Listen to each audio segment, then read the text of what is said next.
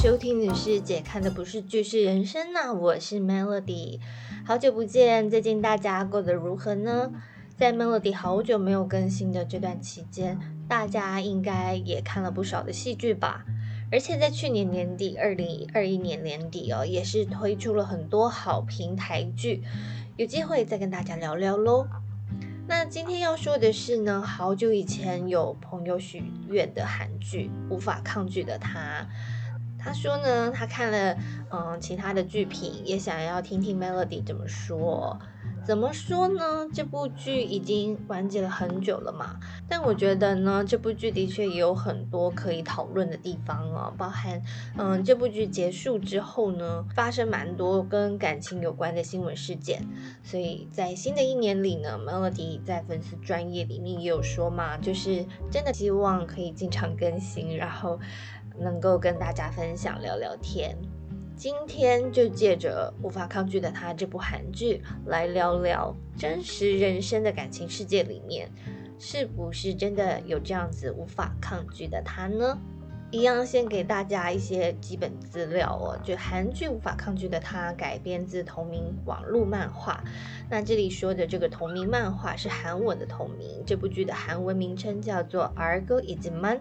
就是是。虽然知道，但是这样子的意思哦。导演金嘉兰，编剧郑源，那女主角娜比呢，是由在《夫妻的世界》里面饰演小三而爆红的韩少熙饰演。那男主角呢，是被 昵称为 Netflix 的儿子 宋江饰演了，就是他在 Netflix 已经演出了很多部剧了。除此之外呢，就是整部剧其实用了蛮多比较年轻的演员，就你好像在哪里看过他，他好像在哪里演了一个配角，可是印象不是很深刻的演员，像是男二蔡中协啦，或者是像饰演女主角好友的杨惠智，这两位呢，其实在 Melody 之前有介绍过的韩剧里面有出现过，大家有兴趣的话可以去找找看。整体来说呢，真的还蛮像，就是一群大学生的，就是这些人是一些生面孔，然后眼睛有一点深色，但是还蛮清新的这样子的画风。资讯介绍完了之后呢，还是要很负责任的提醒你哦，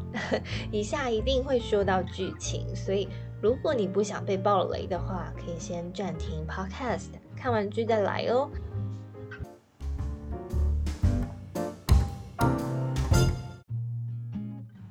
这部剧一开始呢，就非常的有话题性。除了已经告诉大家会有十九禁的画面之外，男女主角也不是一般就是男主角爱女主角这样子很深情的角色，一个很单纯的爱情故事。男主角呢，他是一个很花心，就是流连花丛还不想定下来的人。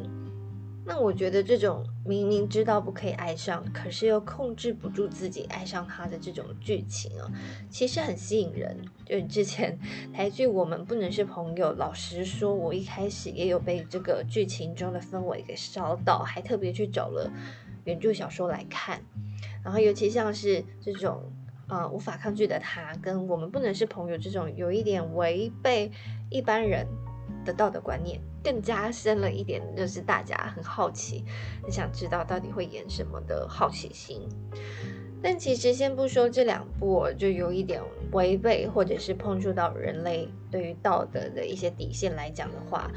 嗯，光是你明明知道不可以爱上，可是又控制不住自己爱上这件事来讲，我觉得其实是不是一般的爱情多少都有一点这样的元素。总之，就是有困难的爱情本来就才有被拍成戏剧的价值。我觉得一部分的人应该也会是想要看，好像剧中的这个花花公子怎么被女主角慢慢收服这样的过程，就会比较像是言情小说。但戏剧这件事情，当然还是要好看才行嘛。对我来说，这部戏的吸引点是什么呢？我觉得我很喜欢它的叙事的方式。就像一开始的剧情，他用了镜头，还有女主角的主观描述，描述她的乐色前男友，我觉得很有意境。他很快就让你了解到，就是前男友是一个喜欢长篇大论，什么事情都要赋予意义，但其实很自以为是的渣男。然后男女主角的邂逅当然也是很有诗意，先是呃朋友光娜说有个人很想认识你，然后娜比半推半就在戏上的聚会见面了之后，才发现啊这就是嗯分手当天晚上遇到的男人，然后大概就再画一些篇幅来讲娜比的心动，两个人怎么样子慢慢靠近，开始这种说不清楚的关系，大概到第六集吧。我觉得到第六集之前的每一集，我其实都还蛮期待的诶，他真的是有拉住我的心这样子。但后面就开始男主角他要嗯追逐娜比的时候，我就觉得有点腻了。首先当然是剧情改写的问题，因为我觉得编剧为了让主角不要像原著漫画里的角色一样那么渣，就是不管。男主角或者是女主角，他们在漫画里的形象据说都不是很讨喜。然后，尤其是男主角，他在漫画里面就是一个彻头彻尾的渣男。对女主角而言，那编剧呢？嗯，毕竟是韩剧嘛，是韩剧，他当然就是最终还是会希望说男主角有一些改善，或者是。找到了人性嘛？有情人终成眷属这样的剧情，所以他有试着让男主角顿悟。那这个部分我觉得转的很，嗯，有点硬，嗯，但整体来讲，我觉得剧情不算差，就是就算是有点硬，至少，嗯，编剧有给了这个前因后果。我觉得要负最大的责任真的是男主角宋江，嗯。最近有一个很明显的例子嘛，就是靠演技救活了剧情的戏，非常红，就是《一袖红香边》嘛。因为《一袖红香边》这部剧有没有，就是好像让大家再次的迷上身为演员的李俊浩。那我觉得，其实这部戏，我觉得如果宋江有办法好好掌握这个角色的话，这个角色也有可能会变成他人生的一个里程碑。因为呢，这个角色他有很复杂的一面，还有以及后来啊，让他追娜比的时候的挣扎，其实都是身为女性观众我会觉得很想看的部分，或者是至少你要演出真的很可怜的样子啊，来激发观众的母爱，这样子我觉得也是会让人一直想看下去的，所以有点可惜。另外一个看点呢，就是这部戏的支线也是被大家说比较吸引人的，像是尹帅跟徐之婉的女女恋，然后只想要游戏人间的吴光娜跟只喜欢光娜的南桂贤。我原本其实也很喜欢吴光娜跟南桂贤这一对，没想到戏还没有播完，饰演南桂贤的金明贵就被爆料他反复出轨，跟剧中的升起形象完全不一样，导致后来剧情。大幅删减，以剧情来讲的话，我觉得是有点可惜。所以会不会让金明贵来演男主角朴载燕，会更能抓住他的精神呢？就是反复出轨不想要定下来的这种心呢？好了，但是现在其实就也只能呃想象假设嘛，反正事情 已经发生了，嗯，结果真的是不知道，对不对？然后以后感觉也不会看到金明贵了。其实 Melody 有点好奇哦，像这样子好像对感情不忠，有一些人性上的污点的，说污点吗？缺陷吗？这样子的人，但他在他的专业上，如果他的专业表现很好的话，你还会再给他一次的机会吗？如果想要针对这个问题回答的话，就是大家欢迎到这个点书粉丝专业，或者是到 IG 留言给我。来聊聊你是怎么看的？好了，那我们接下来还是就继续来讲讲剧情哦。从剧情来看，为什么胡载燕她无法抗拒呢？以及为什么我觉得前六集好看呢？好看在哪里？我整理一下，我觉得胡载燕男主角这个角色他是什么样子的人呢？根据编剧他写出来的剧情，我觉得胡载燕呢，他是一个天之骄子。他在别人的眼中呢，长得很帅，又有才华。那当然，他对他自己的艺术作品也有一定的努力和坚持哦。但是谁不努力呢？所以比起同样努力的人，我觉得他还是比较轻松的获得了成就。然后他很吸引人嘛，那他也很乐于对女生展现他的魅力。对于女生的喜欢呢，不会觉得困扰，然后这这一切都对他来讲很简单，所以呢，他对于这些关系，他也没有真的放在心上，不在乎别人说他好像在玩弄别人的感情。我觉得，如果我是朴宰燕，我也会希望大家最好都知道，然后在知道的前提下很轻松，没有压力。然后我们是因为好玩，所以才在一起的关系，对他来讲，我觉得是最好的。那为什么他会有这样子的个性呢？后来朴载燕的妈妈有出现了一下嘛，在故事里面，而且呢，全剧完全没有出现爸爸这个角色，任何跟爸爸有关的讯息。我觉得大概可以大胆猜测，朴载燕呢，她可能单亲，然后她有一位很美丽但是很重事业的妈妈。让他和妈妈呢，几乎一年只见了一次，啊，有点疏离。他对妈妈呢，我觉得是没有怨言啦，但也有可能只是因为宋江演的态度有点暧昧不明，你猜不出来他到底有没有怨言。只是我个人如果去推敲的话，我觉得他是可以理解妈妈的，然后他也有点习惯这样子的关系，就是他从小他的家庭给他这样子的。嗯，对于人跟人交往的亲密关系的建立呢，嗯，不是太多，所以导致呢，他后来跟其他人相处的时候也复制了这种疏离感。那我前面不是一直说，我觉得宋江没有掌握好这个角色吗？嗯，他没有掌握好这个角色，在前面的剧情我觉得是有帮助的，因为呢，他好像就是脚本给他什么，他觉得当下。应该是要有什么剧情，他就演出什么情绪。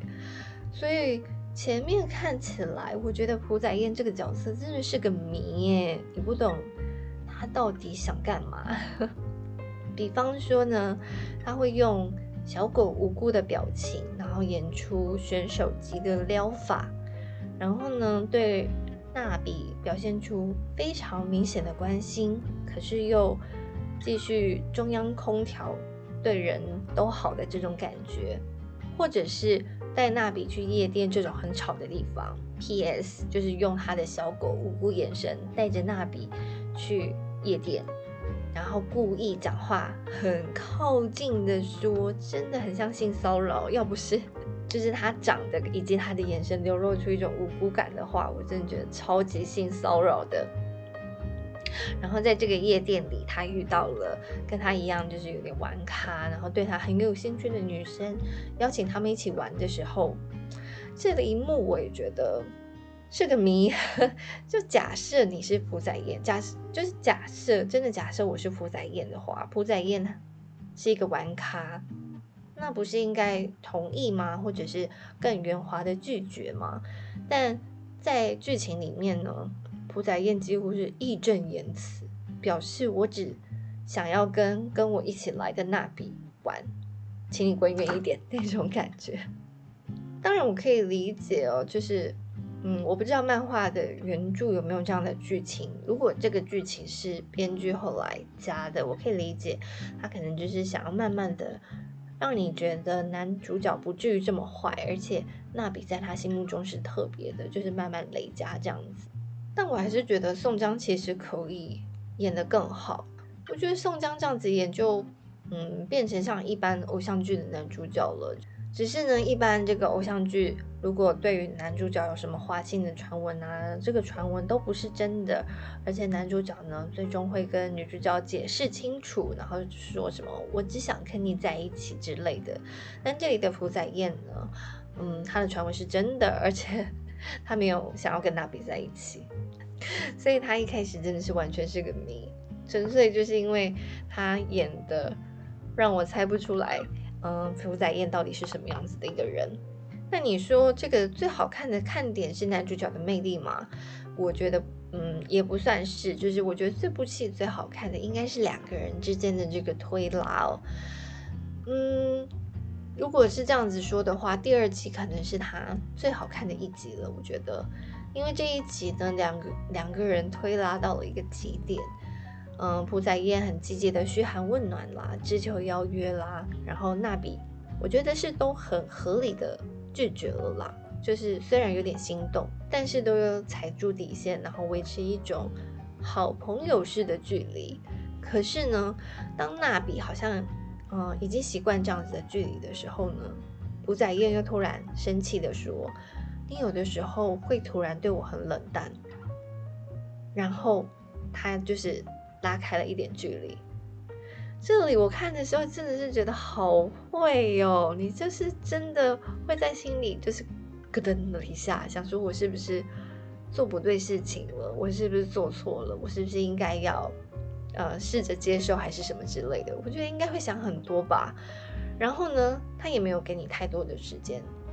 习惯，就是如果他一直都这么冷淡，你可能也会渐渐就觉得好了，反正他就是这样子，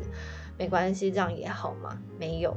他就又马上在刚好的这个时间点展现了他的温柔体贴。我们现在呢要带路，想象一下，如果你本来就对这个人有点意思，然后他又这样子操作，请问到底谁能够抗拒他呢？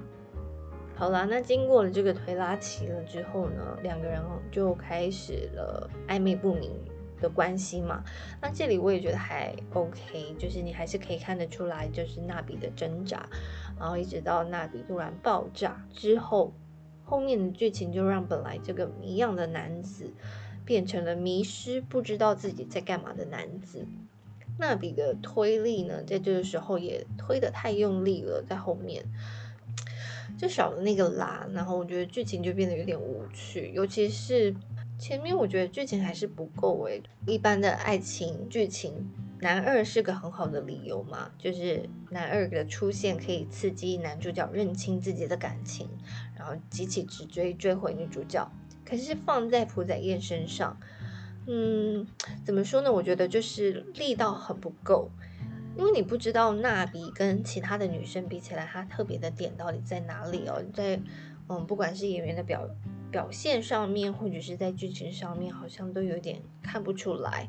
然后如果呢，一有竞争对手朴载燕，他就会开始倒追的话，那他早就不知道会有几任前任啦，哪里就是还在那边游戏人间。